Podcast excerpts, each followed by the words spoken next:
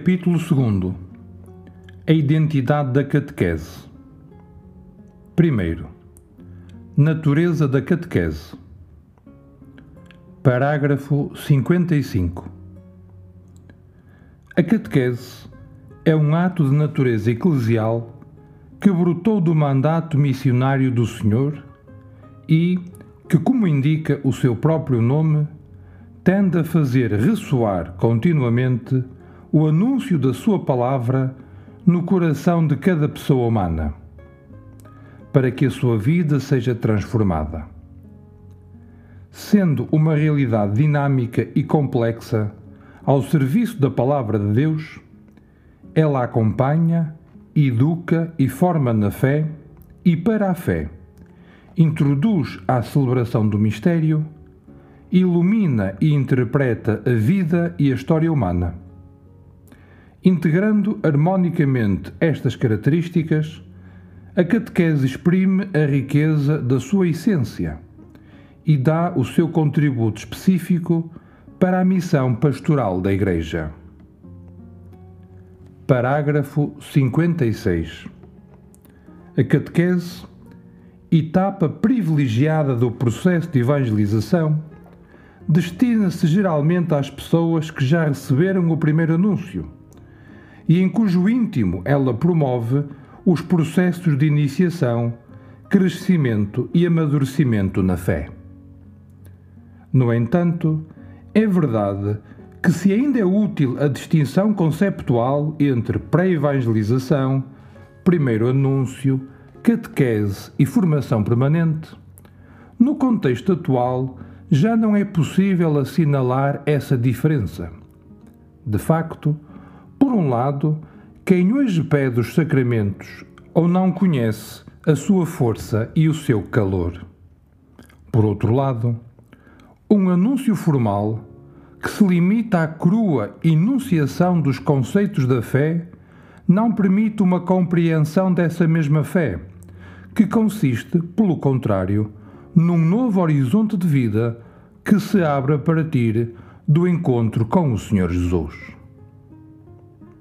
relação íntima entre querigma e catequese. Parágrafo 57.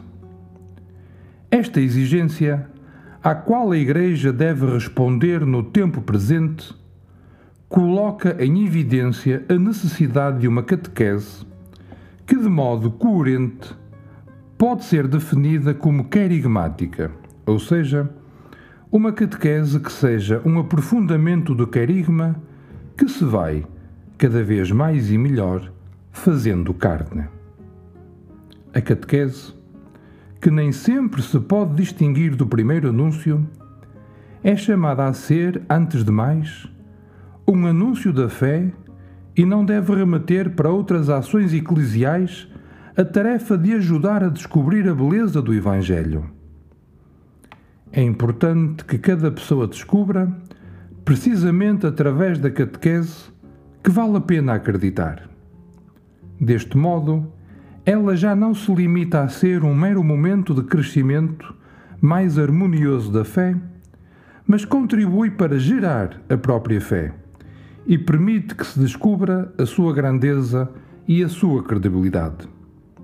Portanto, o anúncio já não pode ser considerado simplesmente como a primeira etapa da fé prévia à catequese, mas como a dimensão constitutiva de cada momento da catequese.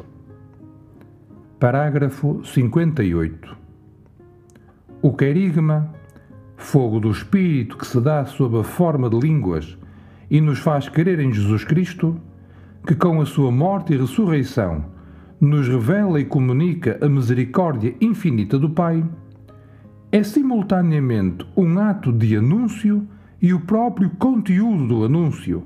No querigma, o sujeito da ação é o Senhor Jesus, que se manifesta no testemunho de quem o anuncia. A vida da testemunha que experimentou a salvação torna-se, portanto, aquilo que toca e move o interlocutor.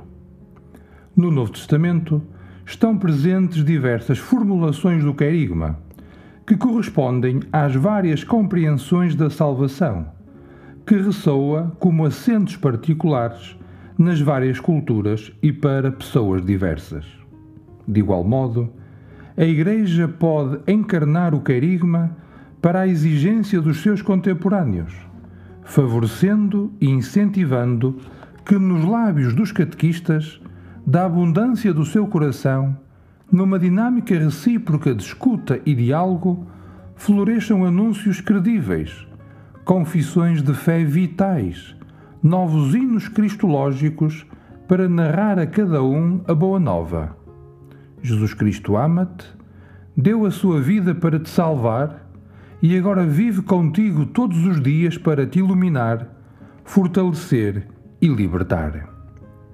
Parágrafo 59.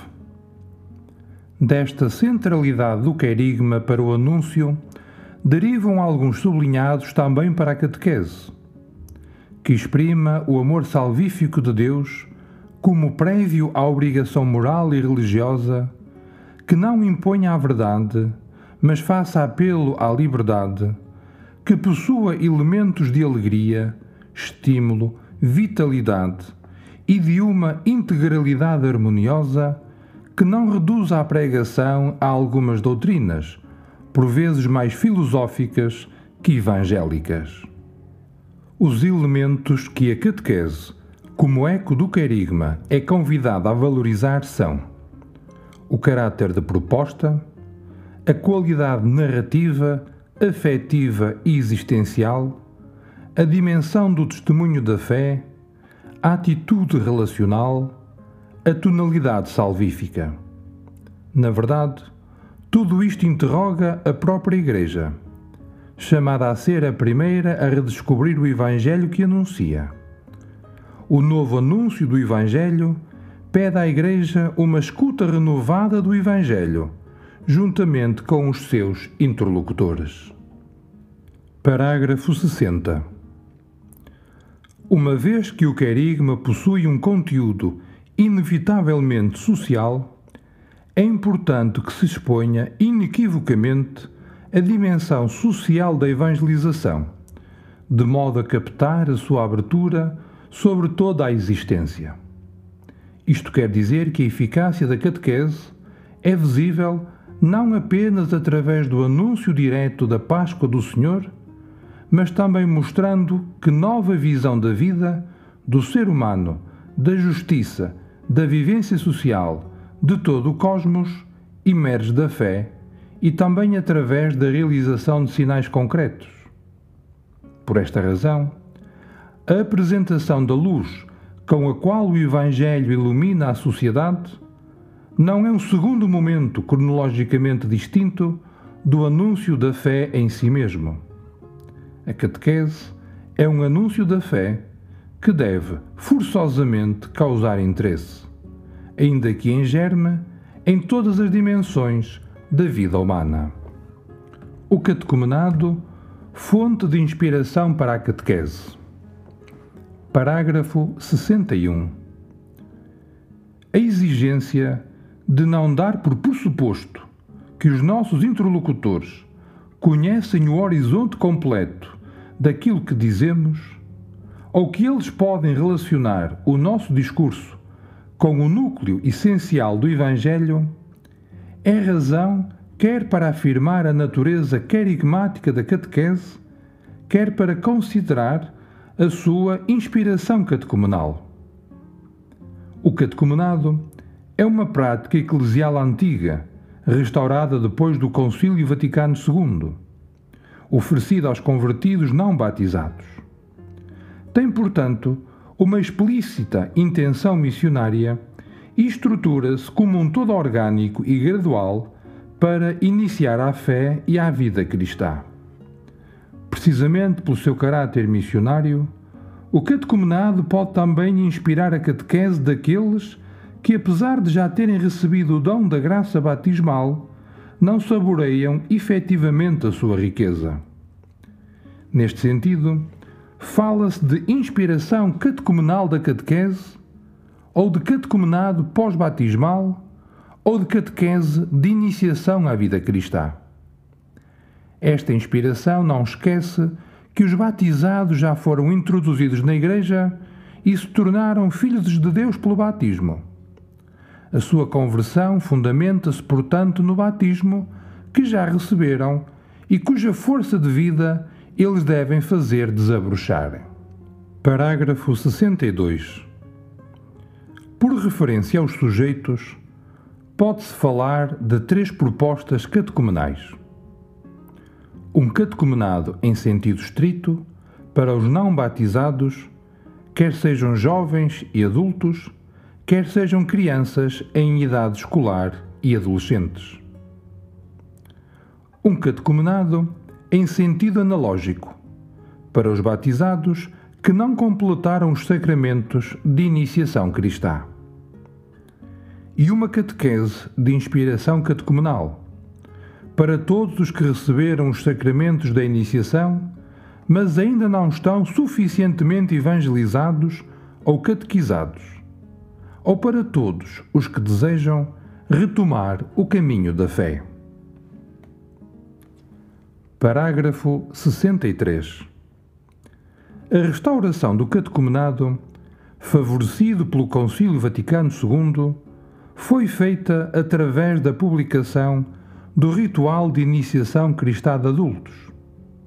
O catecumenado, uma verdadeira formação de toda a vida cristã, é um processo estruturado em quatro tempos ou períodos, com o objetivo de guiar o catecúmeno para o encontro pleno com o mistério de Cristo na vida da comunidade e é, portanto, considerado um lugar típico de iniciação, catequese e mistagogia.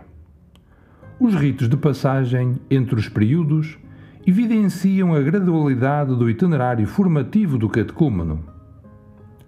No pré-catecumenado, tem lugar a primeira evangelização, em ordem à conversão, explicita-se o querigma do primeiro anúncio. No tempo do catecumenado, propriamente dito, destina-se à catequese integral, acede-se a ele com o rito da admissão, no qual pode ter lugar a entrega dos Evangelhos. O tempo da purificação e iluminação fornece uma preparação mais intensa para os sacramentos de iniciação. Este período, no qual se entra pelo rito da eleição ou da inscrição do nome, prevê a tradição do símbolo e a tradição da oração dominical. Com a celebração dos sacramentos de iniciação, na Vigília Pascal, abre-se o tempo da mistagogia, caracterizado por uma experiência cada vez mais profunda dos mistérios da fé e da inserção na vida da comunidade. Parágrafo 64. A inspiração catecumenal da catequese não significa reproduzir de maneira servil o catecumenado mas assumir o seu estilo e o seu dinamismo formativo, respondendo também à necessidade de uma renovação mistagógica que poderia assumir formas muito diferentes de acordo com o discernimento de cada comunidade educativa. O catecumenado tem um tom missionário connatural que, com o tempo, se foi enfraquecendo na catequese são repropostos os elementos de base do catecumenado que, depois de necessário discernimento, devem ser hoje compreendidos de novo, valorizados e atualizados com a coragem e criatividade num esforço de verdadeira inculturação. Esses elementos são a linha A, o caráter pascal. No catecumenado, tudo se orienta para o mistério da paixão, morte e ressurreição de Cristo.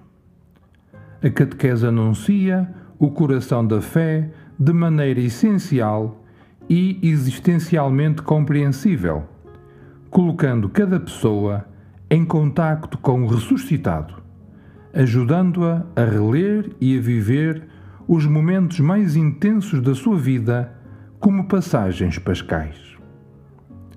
A linha B. O caráter iniciático. O catecumenado é uma iniciação à fé que leva os catecúmenos a descobrir o mistério de Cristo e da Igreja. A catequese introduz a todas as dimensões da vida cristã, ajudando cada pessoa a iniciar, na comunidade, o seu caminho pessoal de resposta a Deus que a procurou. A linha C.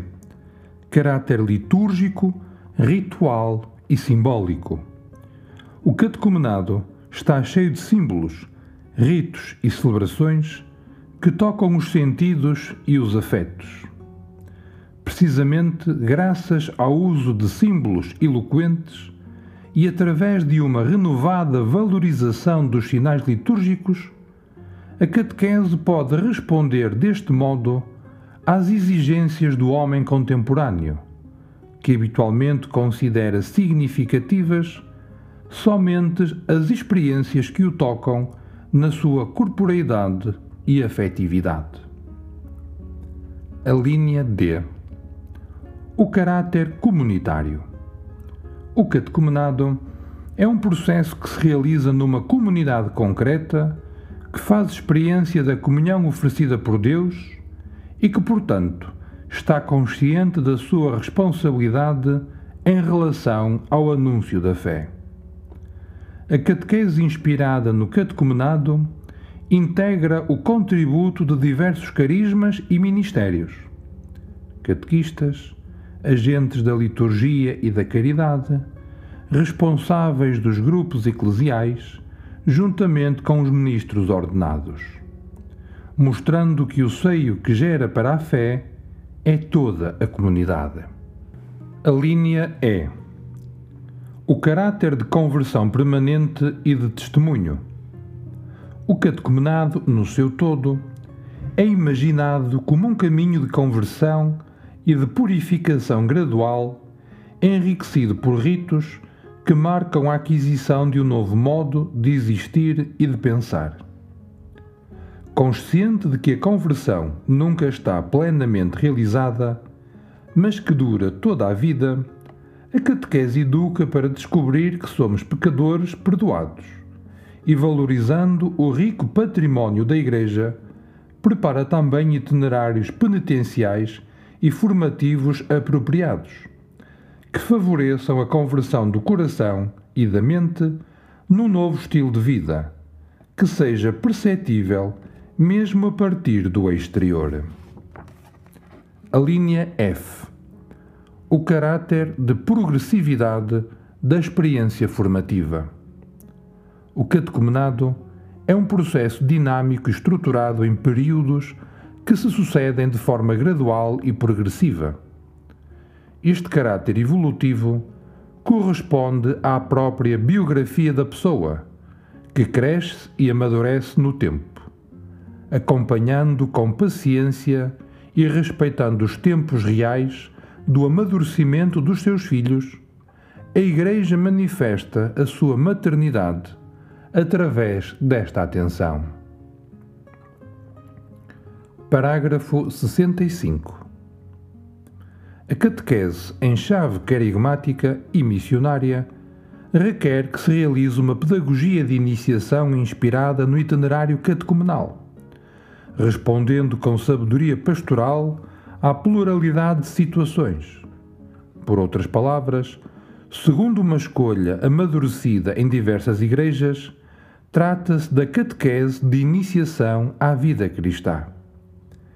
É um itinerário pedagógico oferecido na comunidade eclesial que conduz o crente ao encontro pessoal com Jesus Cristo através da palavra de Deus, da ação litúrgica e da caridade, integrando todas as dimensões da pessoa, para que esta cresça na mentalidade de fé e seja testemunha de vida nova no mundo. Segundo, a catequese no processo da evangelização. Primeiro anúncio e catequese. Parágrafo 66. Com o primeiro anúncio, a Igreja proclama o Evangelho e suscita a conversão. Na prática pastoral ordinária, este momento do processo evangelizador é fundamental.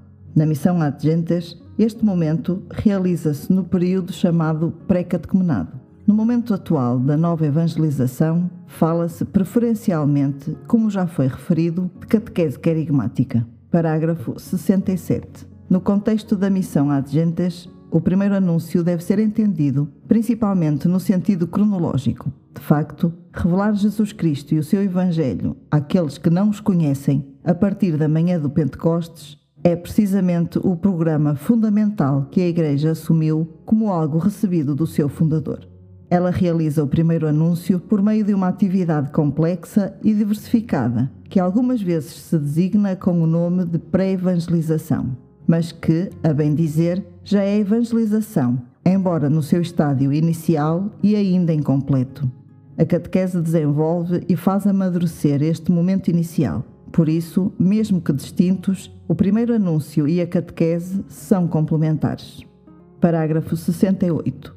Em muitos contextos eclesiais, o primeiro anúncio tem também um segundo significado. Ao designar-se como primeiro, este anúncio não significa que o mesmo se situa no início e que, em seguida, se esquece ou substitui por outros conteúdos que o superam. É o primeiro em sentido qualitativo, porque é o anúncio principal, aquele que sempre se tem de voltar a ouvir de diferentes maneiras e aquele que sempre se tem de voltar a anunciar de uma forma ou de outra durante a catequese em todas as suas etapas e momentos. O primeiro anúncio, tarefa de cada cristão, fundamenta-se naquele ide que Jesus indicou aos seus discípulos e implica sair, apressar-se, fazer-se acompanhar, tornando-nos assim verdadeiros discípulos missionários. Portanto, ele não pode ser reduzido ao ensino de uma mensagem, mas é, antes de mais, partilha da vida que vem de Deus e comunicação da alegria de ter encontrado o Senhor. No início do ser cristão, não está uma decisão ética ou uma grande ideia, mas o encontro com um acontecimento, com uma pessoa que dá à vida um novo horizonte e desta forma o rumo decisivo. Catequese de Iniciação Cristã. Parágrafo 69.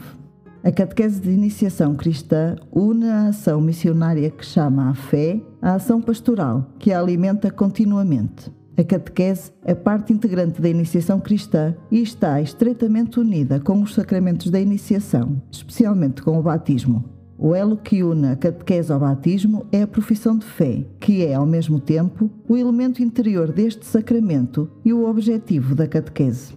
A missão de batizar, portanto, a missão sacramental, está implicada na missão de evangelizar. Por isso, não se pode separar a missão sacramental do processo da evangelização. De facto, o itinerário ritual da iniciação cristã é uma forma consumada da doutrina que não só se realiza na Igreja, mas a constitui. Na iniciação cristã, não nos limitamos a uma enunciação, mas realizamos o Evangelho. Parágrafo 70. Os sacramentos da iniciação cristã constituem uma unidade porque lançam os alicerces da vida cristã. Os fiéis renascidos pelo batismo são fortalecidos pela confirmação e alimentados pela Eucaristia. De facto, há que reiterar que somos batizados e crismados em ordem à Eucaristia. Este dado implica o compromisso de favorecer na ação pastoral uma compreensão mais unitária do percurso de iniciação cristã. Assim, é oportuno que se avalie e se considere a ordem teológica dos sacramentos, batismo, confirmação Eucaristia, para verificar qual seria a prática que melhor pode, efetivamente, ajudar os fiéis a colocarem no centro o sacramento da Eucaristia como realidade para a qual tende toda a iniciação. É desejável que nos lugares onde se fazem experiências, estas não sejam casos isolados, mas fruto de uma reflexão de toda a Conferência Episcopal que confirma as escolhas de ação para todo o território de sua competência. Parágrafo 71. A catequese de iniciação cristã é uma formação de base, essencial, orgânica, sistemática e integral da fé. A linha A, de base e essencial, enquanto o aprofundamento inicial do querigma, que explicita os mistérios fundamentais da fé e dos valores evangélicos de base. A catequese lança os alicerces do edifício espiritual do cristão, alimenta as raízes da sua vida de fé, habilitando-o a receber o sólido alimento posterior na vida ordinária da comunidade cristã. A linha B. Orgânica enquanto coerente e bem ordenada. sistemática, ou seja, não improvisada ou ocasional. A exposição orgânica e sistemática do mistério cristão distingue a catequese das outras formas de anúncio da palavra de Deus. A linha C. Integral, por ser uma aprendizagem aberta a todas as componentes da vida cristã. A catequese favorece gradualmente a interiorização e a integração destas componentes, provocando uma transformação do homem velho e a formação de uma mentalidade cristã. Parágrafo 72. Estas características da catequese de iniciação estão expressas de forma exemplar nas sínteses da fé elaboradas já pela Escritura, como a tríade fé, esperança e caridade, e depois na tradição, a fé acreditada, celebrada, vivida e rezada. Estas sínteses são um modo de compreender de forma harmoniosa a vida e a história, pois proclamam a própria fé da Igreja e não se limitam a enunciar algumas posições teológicas interessantes, mas sempre parciais. Catequese e formação permanente para a vida cristã. Parágrafo 73. A catequese coloca-se ao serviço de uma resposta de fé do crente, habilitando-o para viver a vida cristã num estado de conversão. Trata-se substancialmente de favorecer a interiorização da mensagem cristã através daquele dinamismo catequético que, na progressão, sabe integrar escuta, discernimento e purificação. Uma ação catequética deste género não fica limitada a cada crente, mas destina-se a toda a comunidade cristã para sustentar o compromisso missionário da evangelização. A catequese estimula também a inserção dos indivíduos e da comunidade no contexto social e cultural, conduzindo a uma leitura cristã da história e favorecendo o compromisso social dos cristãos. Parágrafo 74. Estando ao serviço da educação permanente para a fé, a catequese está em relação com as diversas dimensões da vida cristã. A linha A. Catequese e Sagrada Escritura. Sagrada Escritura é essencial para progredir na vida de fé. A sua centralidade na catequese permite que se transmita de modo vital a história da salvação e que se encoraje o conhecimento das figuras, acontecimentos e expressões fundamentais do texto sagrado. A linha B. Catequese, liturgia e sacramentos. A catequese está orientada para a celebração litúrgica. É necessária tanto uma catequese que prepara para os sacramentos, como uma catequese mistagógica que favoreça uma compreensão e uma experiência mais profunda da liturgia. A linha C. Catequese, caridade e testemunho. Se, por um lado, na medida em que faz eco do Evangelho, a catequese plasma para a caridade, por outro lado, o agir caritativo é parte integrante do anúncio catequético. A caridade não só é sinal de acolhimento do Evangelho, mas é também via privilegiada de acesso ao Evangelho. Todo aquele que ama nasceu de Deus e conhece a Deus. Terceiro, finalidade da catequese. Parágrafo 75. No centro de cada processo de catequese está o encontro vivo com Cristo. A finalidade definitiva da catequese é a de fazer que alguém se ponha não apenas em contacto, mas em comunhão, em intimidade com Jesus Cristo. Somente Ele pode levar ao amor do Pai no Espírito e fazer-nos participar na vida da Santíssima Trindade. A comunhão com Cristo é o centro da vida cristã e, por conseguinte, o centro da ação catequética. A catequese está orientada para formar pessoas que conheçam cada vez melhor Jesus Cristo e o seu Evangelho de ação libertadora. Que vivam um encontro profundo com Ele e que escolham o seu estilo de vida e os seus próprios sentimentos, comprometendo-se a realizar a missão de Cristo, ou seja, o anúncio do Reino de Deus nas situações históricas em que vivem. Parágrafo 76. O encontro com Cristo envolve a pessoa na sua totalidade: coração, mente, sentidos. Não tem a ver apenas com a mente, mas também com o corpo e, sobretudo, com o coração. Neste sentido, a catequese que ajuda à interiorização da fé e, com isto, dá um contributo insubstituível para o encontro com Cristo, não é a única a favorecer a prossecução desta finalidade. Para isto, contribui com as outras dimensões da vida de fé, na experiência litúrgica ou sacramental, nas relações afetivas, na vida comunitária e no serviço aos irmãos. Acontece efetivamente algo de essencial para o nascimento do homem novo e para a transformação espiritual pessoal. Parágrafo 77. A catequese amadurece a conversão inicial e ajuda os cristãos a dar um significado pleno à sua existência, educando para uma mentalidade de fé conforme ao Evangelho, até chegar gradualmente a sentir, pensar e agir como Cristo. Neste caminho, em que intervém de forma decisiva o próprio sujeito com a sua personalidade, a capacidade de acolher o Evangelho é proporcional à situação existencial e à fase de crescimento da pessoa. Reitera-se, no entanto, que a catequese dos adultos, uma vez que é dirigida a pessoas capazes de uma adesão e de um compromisso realmente responsáveis, deve ser considerada como a principal forma de catequese, para a qual todas as demais, nem por isso menos necessárias, estão orientadas. Isto implica que a catequese das outras idades deve tê-la como ponto de referência. Parágrafo 78. A comunhão com Cristo implica a confissão de fé no Deus único, Pai, Filho e Espírito Santo. A profissão de fé, intrínseca ao batismo, é eminentemente trinitária. A Igreja batiza em nome do Pai, do Filho e do Espírito Santo, Deus uno e trino, a quem o cristão confia a sua vida. É importante que a catequese saiba unir bem a confissão de fé cristológica, Jesus é o Senhor, com a confissão trinitária. Creio no Pai, no Filho e no Espírito Santo, uma vez que são apenas duas modalidades para exprimir a mesma fé cristã. Aquele que, pelo primeiro anúncio, se converte a Jesus Cristo e o reconhece como Senhor, ajudado pela catequese, inicia um processo que desemboca necessariamente na confissão explícita da Trindade. Tal confissão é com certeza um ato pessoal do indivíduo, mas só atinge a sua plenitude se for feita na Igreja. Quarto, tarefas da catequese. Parágrafo 79.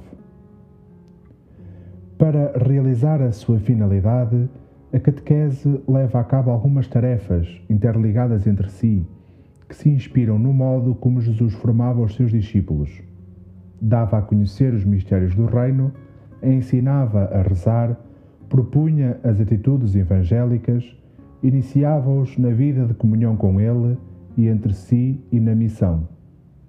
Esta pedagogia de Jesus plasmou depois a vida da comunidade cristã. Eram assíduos ao ensino dos apóstolos, à comunhão fraterna, à fração do pão e às orações. Atos 2:42. De facto, a fé exige que as pessoas a conheçam, celebrem, vivam e façam dela oração. Para formar para uma vida cristã integral, a catequese leva a cabo, portanto, as seguintes tarefas: leva ao conhecimento da fé, inicia na celebração do mistério, forma para a vida em Cristo ensina a rezar e introduz na vida comunitária.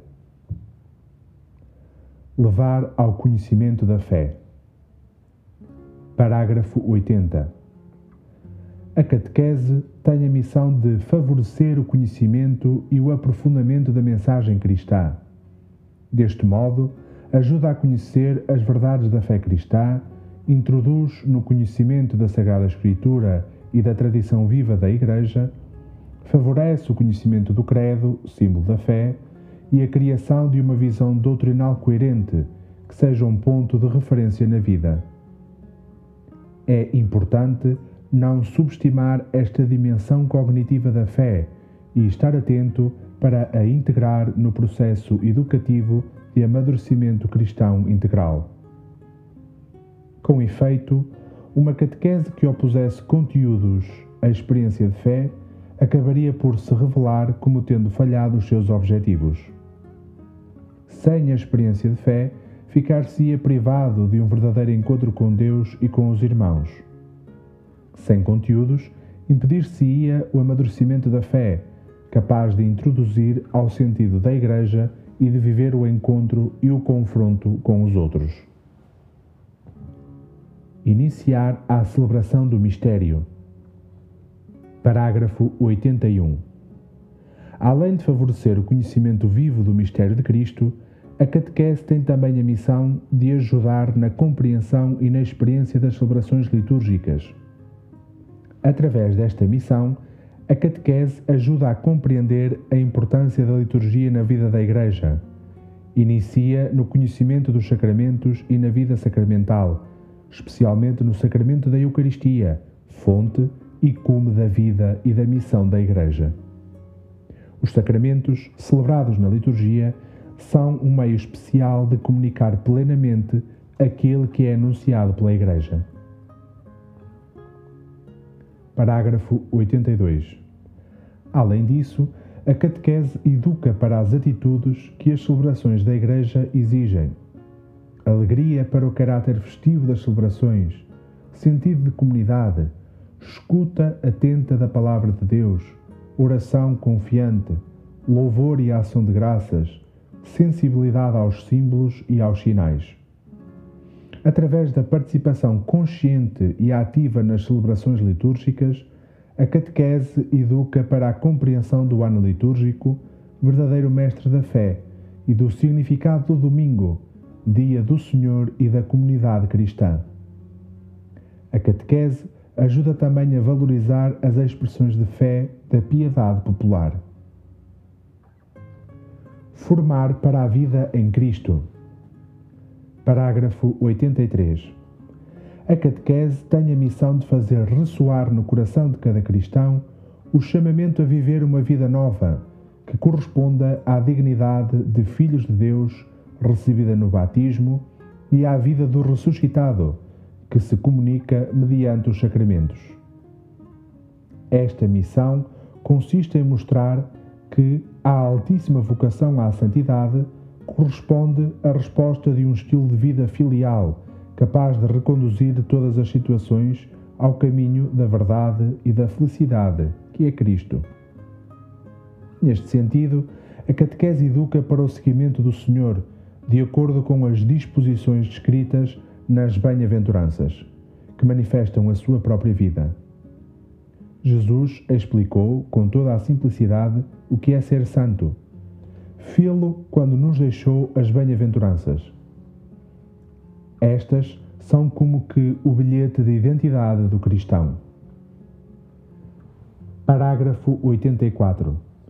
Na mesma linha, a missão catequética de educar para a vida boa do Evangelho inclui a formação cristã da consciência moral, para que, em cada circunstância, o crente possa pôr-se em atitude de escuta da vontade do Pai para discernir, sob a orientação do Espírito e em consonância com a lei de Cristo, o mal que deve evitar e o bem que deve fazer, realizando-o mediante uma caridade atuante.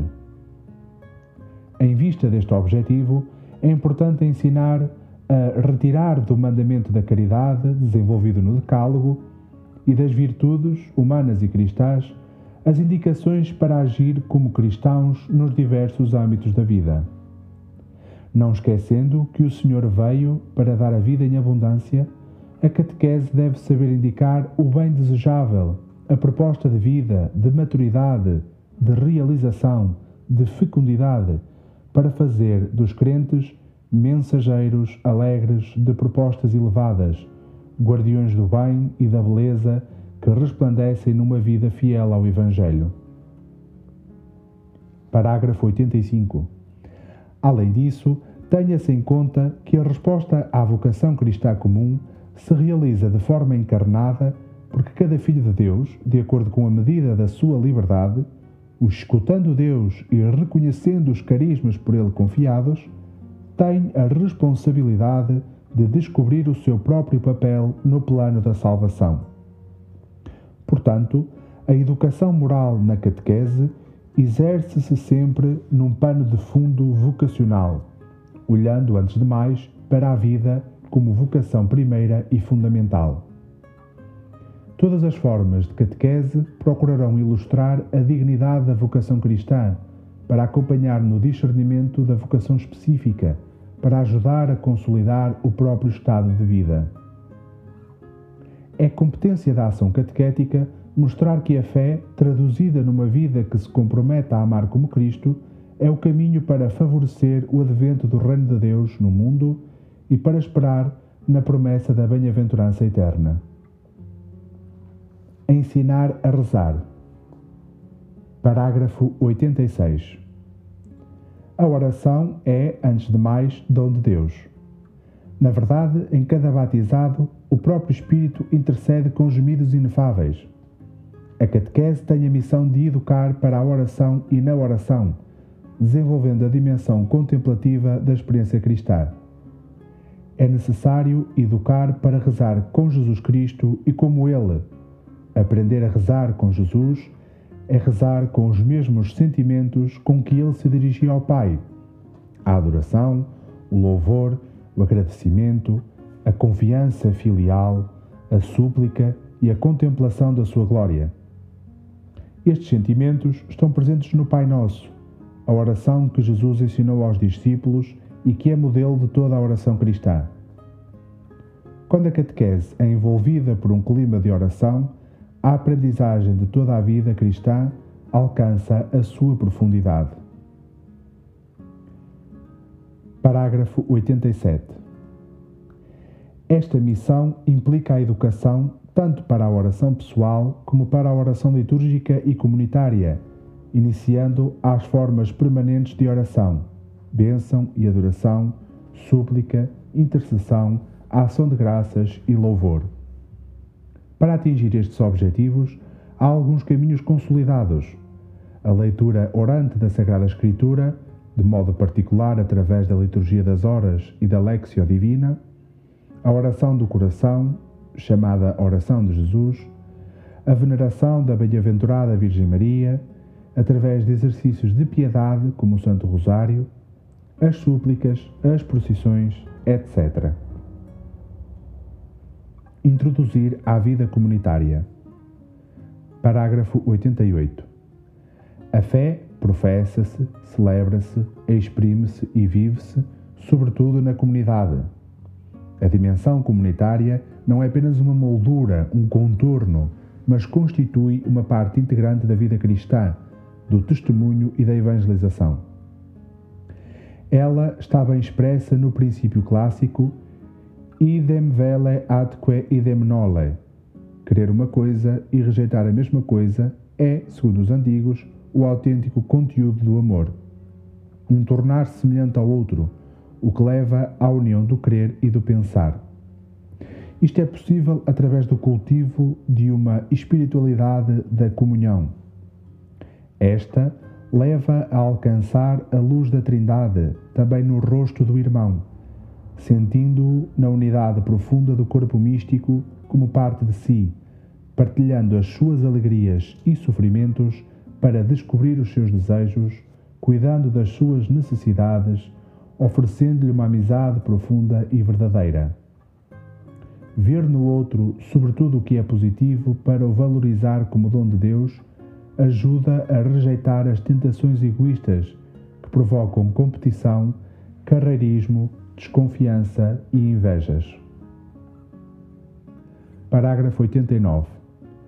Quanto à educação para a vida comunitária, a catequese tem, portanto, a missão de desenvolver o sentido de pertença à Igreja, educar para o sentido de comunhão eclesial, promovendo o acolhimento do magistério, a comunhão com os pastores, o diálogo fraterno, formar para o sentido da corresponsabilidade eclesial, contribuindo como sujeitos ativos para a edificação da comunidade e como discípulos missionários para o seu crescimento. Quinto, fontes da catequese. Parágrafo 90. As fontes de onde a catequese bebe devem ser consideradas correlacionadamente uma remete para a outra, mas todas elas em referência à palavra de Deus, da qual são a expressão. A catequese pode acentuar, conforme os sujeitos e os contextos, uma das fontes em relação às outras. Isto deve ser feito com equilíbrio e sem praticar catequeses unilaterais. Por exemplo, uma catequese apenas bíblica, ou apenas litúrgica, ou só experiencial Entre as fontes, é evidente que a Sagrada Escritura tem a primazia pela sua relação peculiar com a Palavra de Deus. Em certo sentido, as fontes podem ser também vias da catequese. A Palavra de Deus na Sagrada Escritura e na Sagrada Tradição. Parágrafo 91. A catequese retira a sua mensagem da Palavra de Deus, que é a sua fonte principal por isso, é fundamental que a palavra revelada fecunde radicalmente a catequese e todos os esforços para transmitir a fé. A Sagrada Escritura, que Deus inspirou, chega ao mais profundo do espírito humano, mais que qualquer outra palavra. A palavra de Deus não se esgota na Sagrada Escritura, porque é uma realidade viva, em ação, eficaz, Deus fala e a sua palavra manifesta-se na criação e na história. Nos últimos dias, falou-nos por seu Filho. O unigênito do Pai é a palavra definitiva de Deus, que no princípio estava junto de Deus, era Deus, presidiu a criação e se fez carne, nascendo de mulher, pelo poder do Espírito Santo, para habitar entre os seus. Voltando para o Pai, leva consigo a criação, por ele redimida, que nele e para ele foi criada. Parágrafo 92. A Igreja vive a sua missão na expectativa da manifestação escatológica do Senhor. Esta expectativa nunca é passiva, mas tensão missionária de anúncio da palavra de Deus que cura e redime todo o homem. Ainda hoje, Jesus ressuscitado nos diz: Ide pelo mundo inteiro e anunciai a boa nova a toda a criatura. Marcos 16, 15. De facto, a fé, portanto, vem da escuta, e a escuta é o anúncio da palavra de Cristo. Através da pregação e da catequese, o próprio Espírito Santo ensina, dando vida a um encontro com a palavra de Deus, viva e eficaz. Na esteira da tradição, o pensamento e os escritos dos padres da Igreja têm um papel relevante. Enquanto expressão da experiência eclesial do passado e da continuidade dinâmica que existe entre o anúncio dos primeiros discípulos e o nosso, é bom que a vida e as obras dos padres da Igreja sejam adequadamente integradas entre os conteúdos da catequese. O Magistério. Parágrafo 93.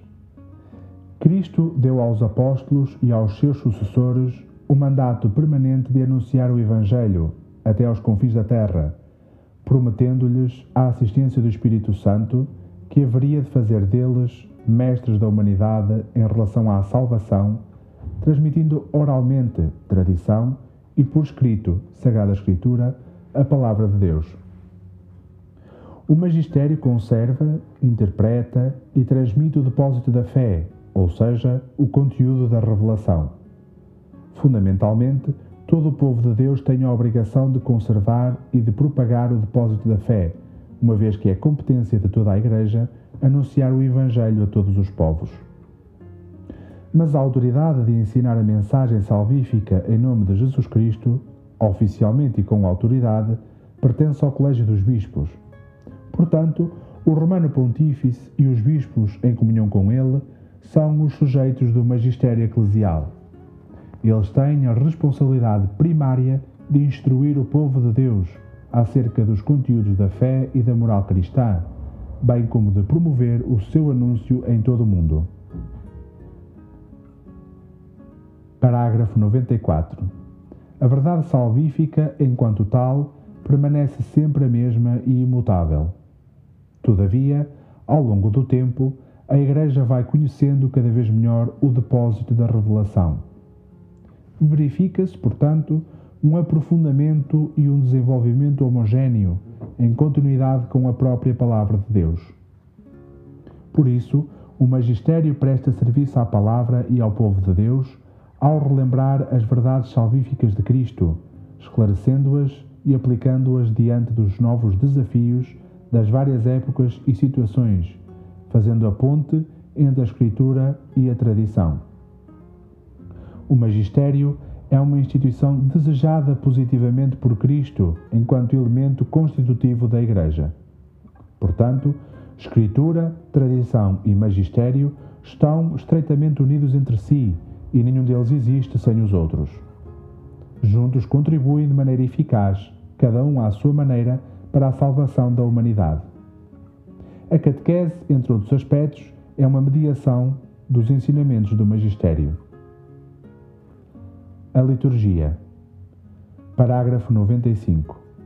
A liturgia é uma das fontes essenciais e indispensáveis da catequese da Igreja, não apenas porque a catequese pode obter da liturgia os conteúdos, as linguagens, os gestos e as palavras da fé, mas principalmente porque elas pertencem reciprocamente uma à outra no próprio ato de acreditar.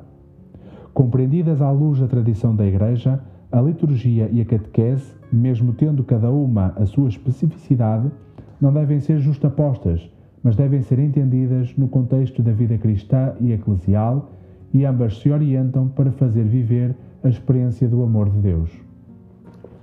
O antigo princípio lex credendi, lex orandi recorda efetivamente que a liturgia é um elemento constitutivo da tradição. Parágrafo 96. A liturgia é lugar privilegiado da catequese do povo de Deus.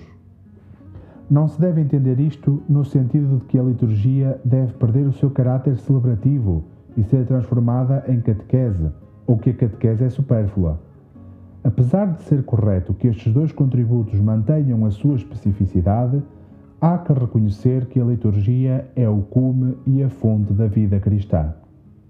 De facto, a catequese parte de um primeiro encontro efetivo do catequizando com a comunidade que celebra o mistério e isto equivale a dizer que a catequese se realiza plenamente quando ele toma parte na vida litúrgica da comunidade. Portanto, não se pode pensar a catequese apenas como preparação para os sacramentos, mas deve ser compreendida em relação com a experiência litúrgica.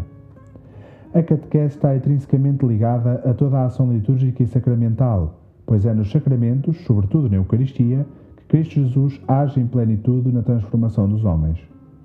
Por isso, a liturgia e a catequese são inseparáveis e alimentam-se mutuamente. Parágrafo 97. Como é atestado pelas catequeses mistagógicas dos padres da Igreja, o caminho formativo do cristão tinha sempre um caráter experiencial, não descurando, porém, a inteligência da fé. O encontro vivo e persuasivo com Cristo, anunciado por testemunhas autênticas, era determinante. Por isso, Aquele que introduz aos mistérios é, antes de mais, uma testemunha. Esse encontro tem na celebração da Eucaristia a sua fonte e o seu cume e aprofunda-se na catequese. Parágrafo 98. A exigência de um itinerário mistagógico parte desta estrutura fundamental da experiência cristã, da qual emergem três elementos essenciais. A linha A a interpretação dos ritos à luz dos acontecimentos salvíficos, em conformidade com a tradição da Igreja, relendo os mistérios da vida de Jesus e, particularmente, o seu mistério pascal, em relação com todo o percurso do Antigo Testamento. A linha B. A introdução ao sentido dos sinais litúrgicos, para que a catequese mistagógica possa despertar e educar a sensibilidade dos fiéis para a linguagem dos sinais e dos gestos que, unidos à palavra, constituem o rito. A linha C.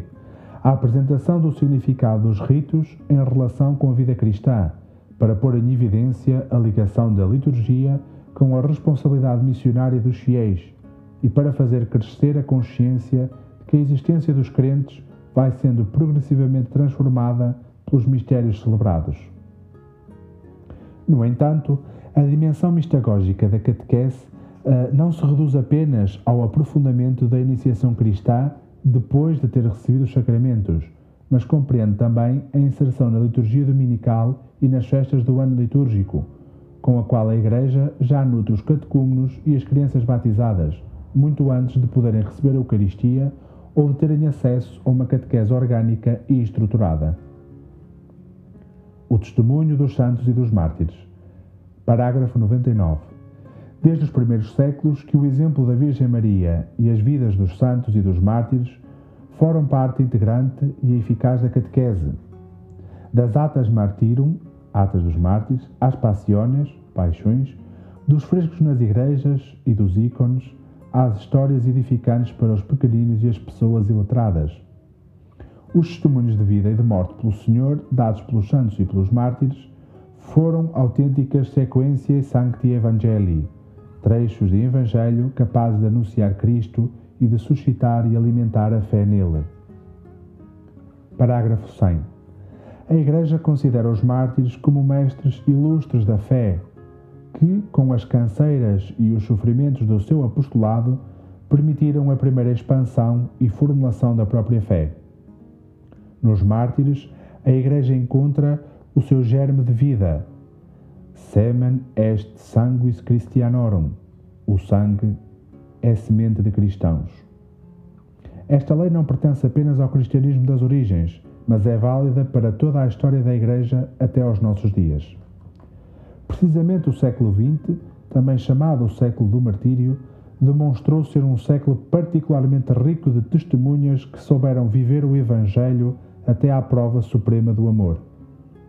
O seu testemunho de fé precisa de ser conservado e transmitido na pregação e na catequese, alimentando o crescimento dos discípulos de Cristo.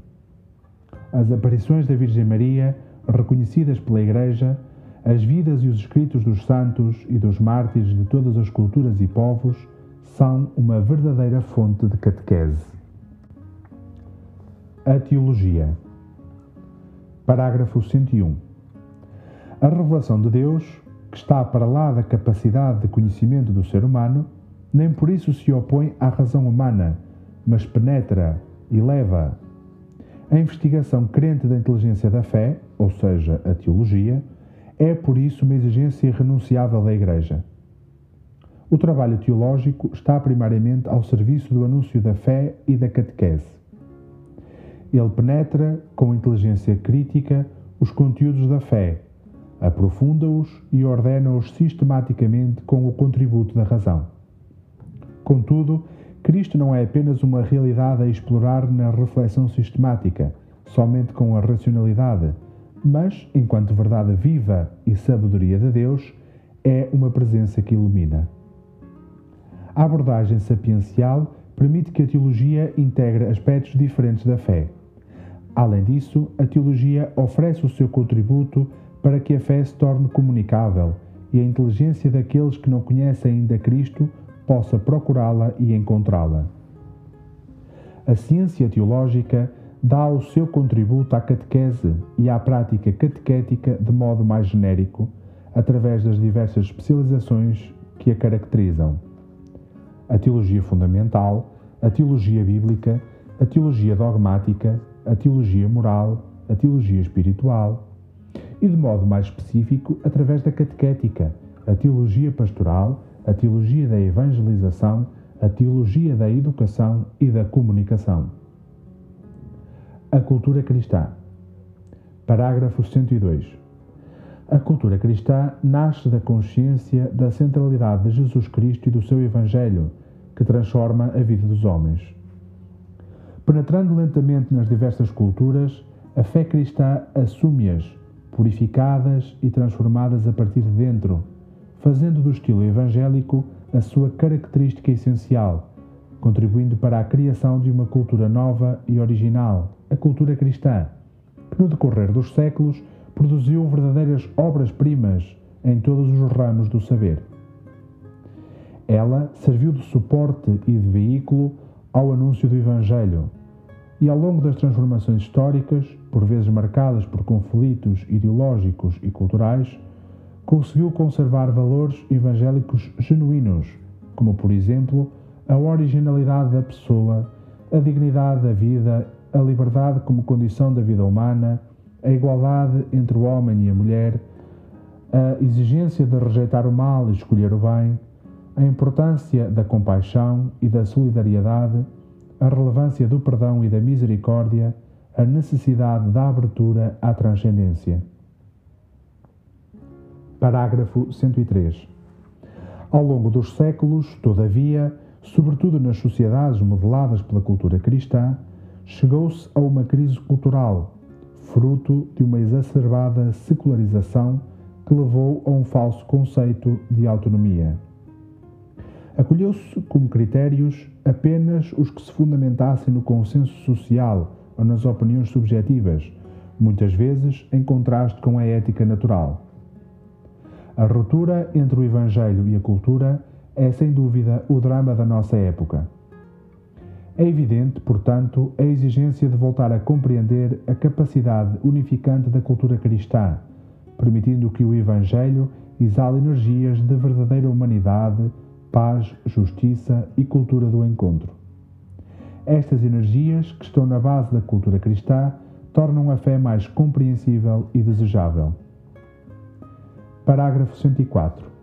A cultura cristã desempenhou um papel determinante na conservação de culturas anteriores e no progresso da cultura internacional.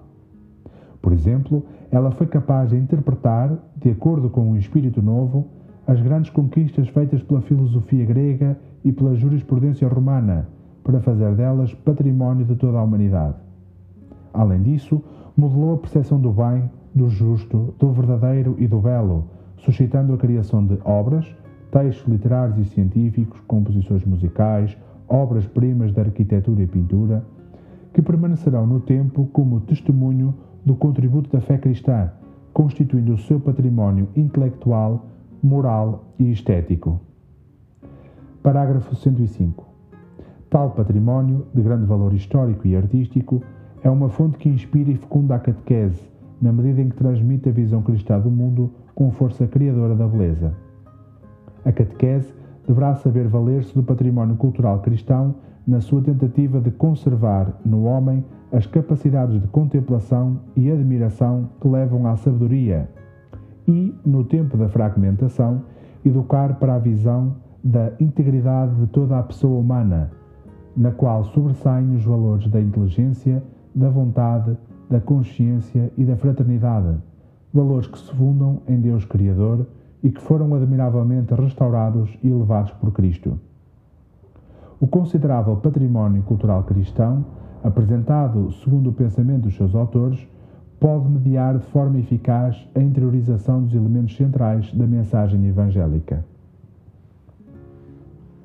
A beleza. Parágrafo 106. A Sagrada Escritura apresenta de forma inequívoca Deus como fonte de todo o esplendor e beleza. O Antigo Testamento mostra a criação, com o homem no seu vértice, como boa e bela, não tanto no sentido da ordem e da harmonia, mas da gratuidade, livre do funcionalismo. Diante da criação, que deve ser admirada e contemplada por aquilo que é, experimenta-se o encanto, o êxtase e a reação emotiva e afetiva. As obras do homem, como o esplêndido Templo de Salomão, são merecedoras de admiração na medida em que estão ligadas ao Criador. Parágrafo 107. No Novo Testamento, toda a beleza se concentra na pessoa de Jesus Cristo, revelador de Deus e esplendor da sua glória e imagem da sua substância. O seu Evangelho é fascinante porque é uma notícia bela, boa, alegre, cheia de esperança. Ele cheio de graça e de verdade, assumindo sobre si a humanidade, narrou a beleza do agir de Deus por meio das parábolas. Na relação com os homens, disse palavras belas, que com a sua eficácia dão remédio às profundezas da alma. Os teus pecados estão perdoados, Marcos 2,5. Nem eu te condeno, João 8,11. Deus amou tanto o mundo, João 3,16 Vinde a mim todos os que andais cansados e oprimidos, e eu vos aliviarei. Mateus 11, 28. Ele realizou belas ações, curou, libertou, acompanhou, tocando as feridas da humanidade. Suportando a crueldade da condenação à morte, como aquele que não tinha aparência de beleza, foi reconhecido como o mais belo dos filhos dos homens. Assim, levou a humanidade purificada até à glória do Pai onde ele mesmo se encontra à direita da majestade no alto dos céus, e deste modo revelou todo o poder transformador da sua Páscoa. Parágrafo 108. Por isso, a Igreja tem em conta que o anúncio do ressuscitado, para chegar ao coração humano, deve resplandecer de bondade, de verdade e de beleza. Neste sentido, é necessário que toda a catequese preste especial atenção à via da beleza, via pulcritudinis. Toda a beleza pode ser um caminho que facilita o encontro com Deus, mas o critério da sua autenticidade não pode ser apenas o critério estético.